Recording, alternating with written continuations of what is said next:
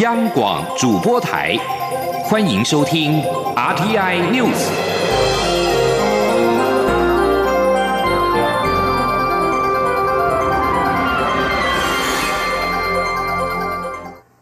各位好，我是李自立，欢迎收听这一节央广主播台提供给您的 RTI News。中央流行疫情指挥中心今天下午表示，十九名“钻石公主号”游轮的台籍乘客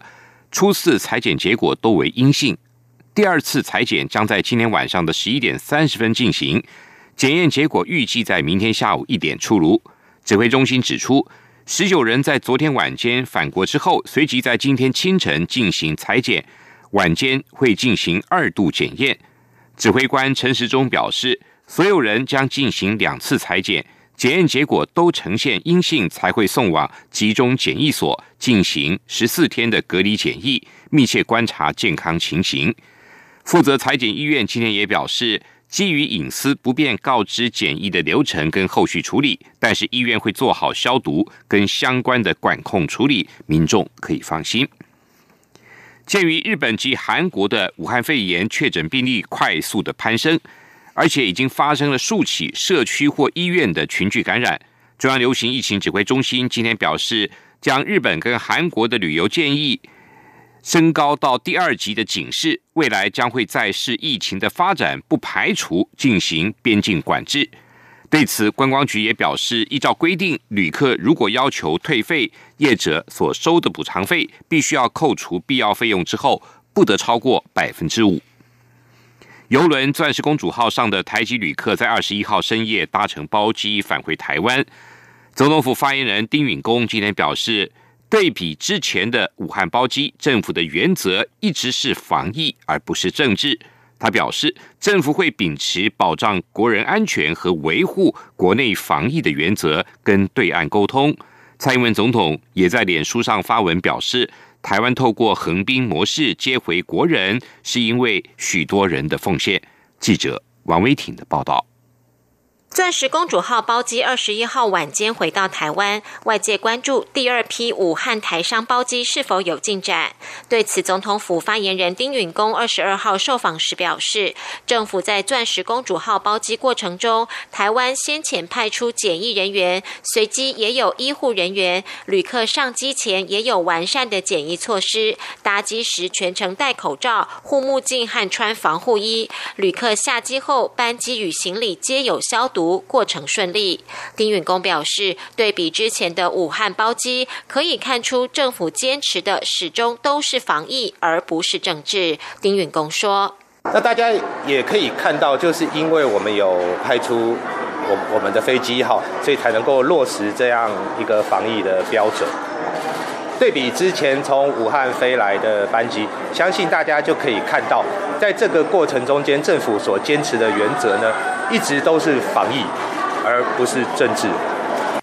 丁允恭表示，政府的原则是要保障回国的台湾民众安全，以及维护国内防疫完整性。他说，政府未来会秉持上述原则，持续与对岸沟通，以妥善照顾国人。媒体追问是否接受中国方面派遣东方航空接我方防疫人员前往对岸，丁允恭回应，政府的立场是要落实防疫原则，防疫原则不能退让，国人也不会接受。蔡英文总统今天下午也在脸书发文表示，政府二十一号派出专机接回“钻石公主号”上的国人，欢迎你们回家。蔡总统表示，包机有完整的防疫规划，保护搭机旅客、医护人员和机组人员的安全，这就是政府的最高指导原则。蔡总统表示，这也说明政府坚持自己派机撤离的原因，因为维护国人健康安全、落实国家防疫工作不能打折扣。蔡总统感谢参与包机的华航机组人员、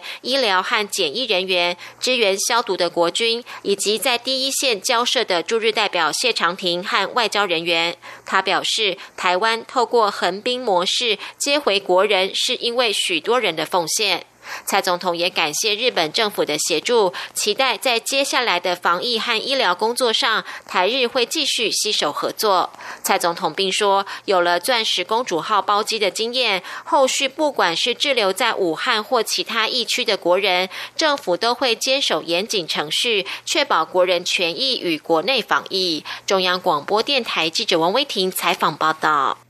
武汉肺炎疫情也冲击产业。行政院长苏贞昌指示编列新台币六百亿元特别预算来应应。民进党立院党团总召柯建明今天表示，最快三月十三号可以完成特别预算法的三读。柯建明说，特别条例草案定有回溯条款，执行期间自二零二零年的一月十五号起到二零二一年六月三十号止。另外，立法院法制局最新提出的建议，紧速审查通过防治及纾困专法。立法院长尤锡坤二十四号将主持党团协商，研商严重特殊传染性肺炎防治跟纾困振兴特别条例等草案相关的事宜。二十四号如果协商顺利，预计二十五号的院会会处理通过立法。因应疫情持续升温，如何避免漏失造成防疫缺口？法制局在研析报告中也建议，政府应该透过扩大检疫，以争取更多防疫时间。对全国通报的流感并发重症、流感检验阴性个案，还有增加严重特殊传染性肺炎的检验。同时提醒民众应该落实个人的防护措施。另外，法制局也建议紧速审查通过防治及纾困专法。行政院已经拟具相关草案送请立法院审议，应该紧速的审查。报告最后也呼吁朝野共同努力，让台湾早日加入世卫组织，并且以定期机制式完整的参与世卫大会。台湾不应该成为国际防疫上的缺角，台湾一定可以对国际公卫有具体贡献。原住民族委员会今天举办了原住民族语言发展会议，响应世界母语日的活动。蔡英文总统今天出席活动时表示，原住民族各语言获得国家语言的地位，传承族语的预算也成长五倍。他相信族语传承会越来越顺利，政府将投入更多心力来确保母语的传承。记者王威婷的报道。为了响应世界母语日，原民会二十二号举办原住民族语言发展会议，表扬绩优原住民族语言推广人员及机关。蔡英文总统出席活动致辞时表示，台湾采取具体措施确保母语发展，各族母语已经获得国家语言的地位，族语推广预算成长五倍，在学校、部落或政府单位皆有推广或传承母语的设计。蔡总统表示，国家语言发展法已经上路，政府将会投入更多心力，确保母语传承。蔡总统说。这几年在学校，我们有专职的主语老师；在部落，在有主语推广员跟师徒制的主语学习方式。就连在政府部门里面，我们都已经开始尝试第一份主语公文，第一次的主语同步口译。今年现场来自全国各地一起学习主语推广我们主语的族人朋友，我要向你们说一声谢谢。因为大家的坚持跟努力，足以的传承一定会越来越顺利。蔡总统表示，政府有责任营造多元友善的母语学习环境，学母语、说母语不应该被压抑。政府鼓励大家讲母语，希望透过母语让世界看到台湾。他表示，语言可以连接全世界，包括新南向国家、南岛民族或全世界的华人。让我们继续努力，享受学母语、说母语的美好。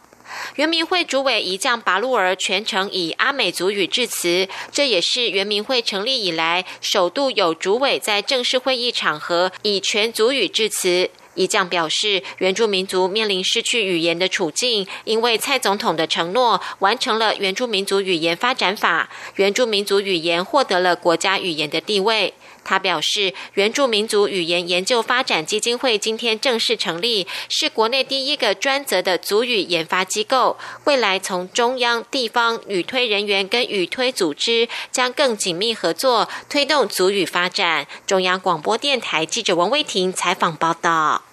法国安古兰国际漫画节是漫画界的盛事。我国从二零一二年起推出台湾馆，九年来有七十三名漫画家获选参展，并入围官方竞赛十九次。文化部今天起在台湾漫画基地举办从台湾到安古兰的特展，将历年来台湾参展者在现场的即兴画作首度同步展出。当中也包括了已故漫画家郑问以及陈鸿耀的签名画作，格外珍贵。记者陈国伟的报道。安古兰是位于法国西南部的小山城，人口约有五万人。每年在一月底举办漫画节，成为欧陆焦点，也让这座小城去年荣获联合国教科文组织认证为创意之城。这个漫画节在今年迈入第四十七届，适逢今年也是法国的漫画年，法国总统马克宏也出席相关活动。台湾从二零一二年起，每年在安古兰漫画节设馆，促进台湾漫画的国际版权推介。文化部人文及出版司司长陈银芳表示，九年来有七十三名台湾漫画创作者参展，当中不但有近二十人次入围新秀奖或数位竞赛等官方奖项，也成功出版了三十一本作品。为让国内漫画迷不用到法国就能近距离观赏台湾馆的历年成果，文化部即日起到三月二十二号，在台湾漫画基地举办从台湾到安古兰七十三位漫画家的开拓之旅展览，展出历届台湾馆参展。漫画家的作品、专刊与提袋等文宣品，以及现场的活动亮点。策展人林义君指出，这次首度展出现场即兴画作活动的原稿，包括两位已故漫画大师郑问以及陈鸿耀在二零一二年绘画签名的作品。你一定要就是那一届去到安国兰，你才会看到这些图。那比如说漫画家彼此之间，因为他们不会在同一个时间画图，所以可能同一届去的漫画家他也不一定看得到。九年在现场的所有漫画家画的东西看到，而且。你就会发现有一些漫画家，因为他去不止一年，不同年之间同一个漫画家的作品，那其实你看到那个风格转变或者是延续，其实也蛮有趣。曾在二零一八年荣获安古兰数位竞赛银奖，并在今年入围新秀奖的刘千凡表示，想要参展的漫画家可借由观展了解安古兰漫画节的多元风格。我觉得这很有帮助，因为我当时想要投稿参赛的时候，也是有看他们历年得奖的作品，就是会看到各式各样的风格都有，所以你会蛮有信心，你不会觉得说他们只要哪一个风格。文化部表示，展览期间还将举办“如何让你的漫画走出国门”等三场主题座谈，并邀请法国漫画大师贝涅比特主持漫画编剧工作坊。中央广播电台记者陈国伟台北采访报道。继续再来关心，二零一九年冠状病毒疾病 （COVID-19） 俗称武汉肺炎疫情，在中国至今没有缓解。中国疾控专家、中国疾控中心应急中心研究员向倪娟表示，武汉肺炎患者在发病前两天就已经有传染性，但目前病人能够传播人数跟初期相比已经下降。武汉市宣布再增建十九座方舱医院。市政府常务副市长胡亚坡表示，每天新增的确诊病例在减少，发热门诊每天的门诊量也在减少，但是疫情仍然确实很严峻，并且表示到二十五号为止，全市储备的方舱医院床位要达到三万张。湖北武汉市封城三十天来，中国大陆武汉肺炎疫情的转捩点何时会到来，仍然难以判断。中国工程院院士李兰娟表示。所有感染的病人都找出来了，那才是转捩点到了。世界卫生组织秘书长谭德赛今天表示，虽然中国以外的世界各国确诊感染武汉肺炎的病例数跟中国境内相比相对的少很多，但是中国境外出现了一些没有明确流行病学接触史的病例，令人关切。谭德赛今天在日内瓦的简报会上表示。没有明确接触史的病例，包括一些确诊武汉肺炎患者，并没有前往中国的旅游史，或者是曾经接触过确诊病患。中国湖北省武汉市自去年十二月爆发武汉肺炎疫情以来，至今已经蔓延到全球二十六个国家。根据今天最新公布的统计数据，中国境内的武汉肺炎累计死亡两千三百四十五人，累计确诊病例七万六千两百九十一例。至于全球累计的确诊病例是七万七千八百二十例，两千三百六十人死亡。谭赛德也表示，武汉肺炎疫情影响的国家越来越多，他对于没有中国相关接触史以及伊朗的病例快速增加的现象感到非常的担忧。他坦诚，遏制疫情的机会之窗正在逐渐的缩小。以上这中以上新闻由李自力编辑播报，谢谢收听，这里是。